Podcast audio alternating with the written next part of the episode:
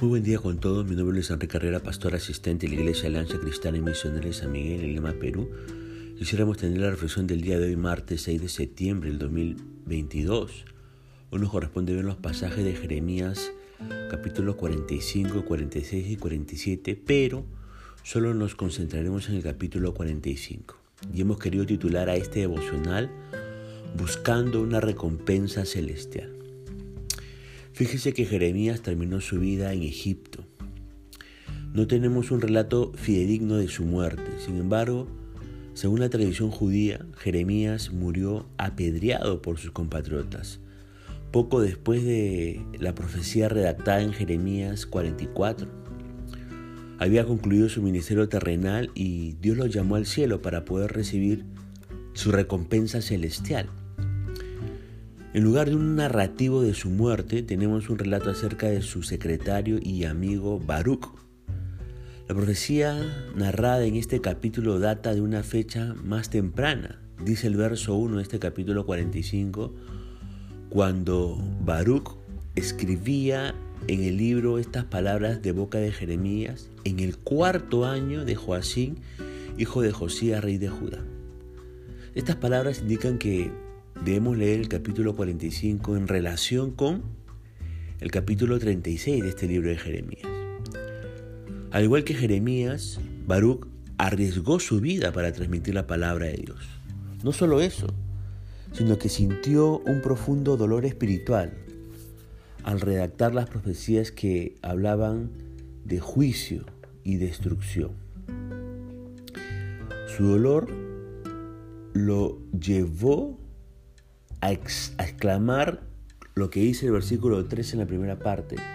Ay de mí ahora, porque ha añadido Jehová tristeza a mi dolor. Jeremías vio ese dolor y fue por medio de este profeta que vino este mensaje de desafío y aliento espiritual a Barut, como lo puede leer en el versículo 2. Ante los anuncios proféticos de Jeremías, quien predecía juicio y destrucción para Jerusalén, Baruch dice el verso 3 en su segunda parte, reaccionó gimiendo. Gemía por el sufrimiento que vendría sobre su pueblo, pero también gemía clamando a Dios que tenga misericordia. Sin embargo, Dios le declara que indefectiblemente el juicio caería sobre el pueblo de Judá, dice el verso 4. En el versículo 5 de este capítulo de Jeremías, Dios le pregunta a Baruch, ¿y tú buscas para ti grandeza? No está claro a qué se refiere el Señor, pero debemos interpretar esta pregunta en relación con el contexto de la vida de Baruch. Baruch sabía escribir lo que señala que era un hombre educado. Probablemente era joven. Como tal, tendría aspiraciones para su futuro.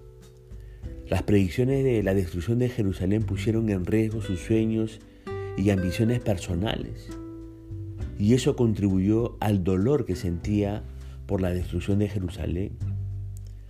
No gemía solo por lo que le iba a pasar a la ciudad, sino también gemía porque todos sus sueños y aspiraciones se fueron desvaneciendo.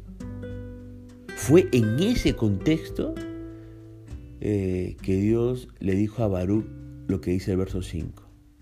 No busques grandeza para ti mismo, no es tiempo para ello. Cuando usted va al libro de Eclesiastés capítulo 3, leemos que hay un tiempo para cada cosa, ¿verdad? Hay un tiempo cuando es apropiado para tener ambiciones personales, pero hay otro tiempo cuando no es apropiado buscar grandeza personal.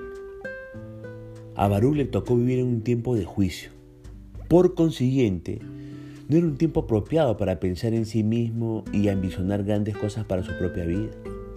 Sin embargo, Dios le anima a Barut con una hermosa promesa allí en el versículo 5 en la segunda parte.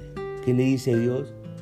Pero a ti te daré tu vida por botín en todos los lugares en donde fueres.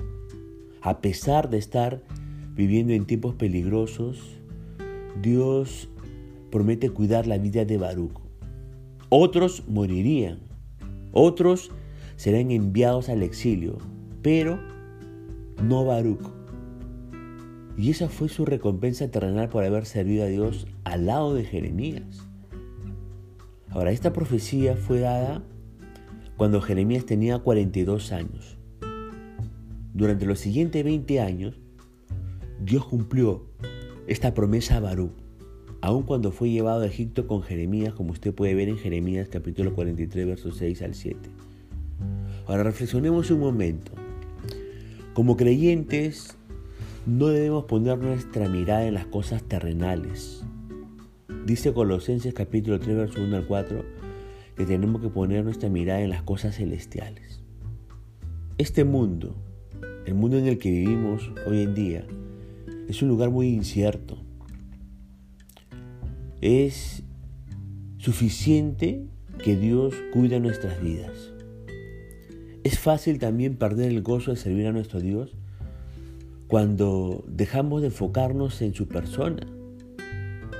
Mientras más apartemos la vista de los propósitos de Dios y nos fijemos en nuestros sacrificios, más frustrados nos sentiremos.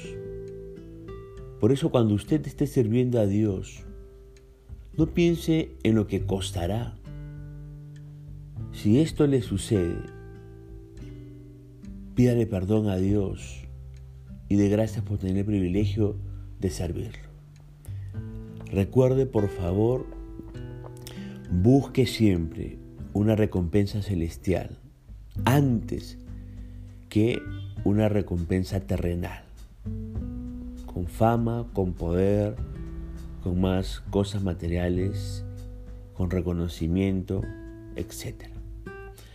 Punto final para devocional del día de hoy, deseando que la gracia y misericordia de Dios sea sobre su propia vida, conmigo seriamente hasta una nueva oportunidad. Que el Señor le bendiga.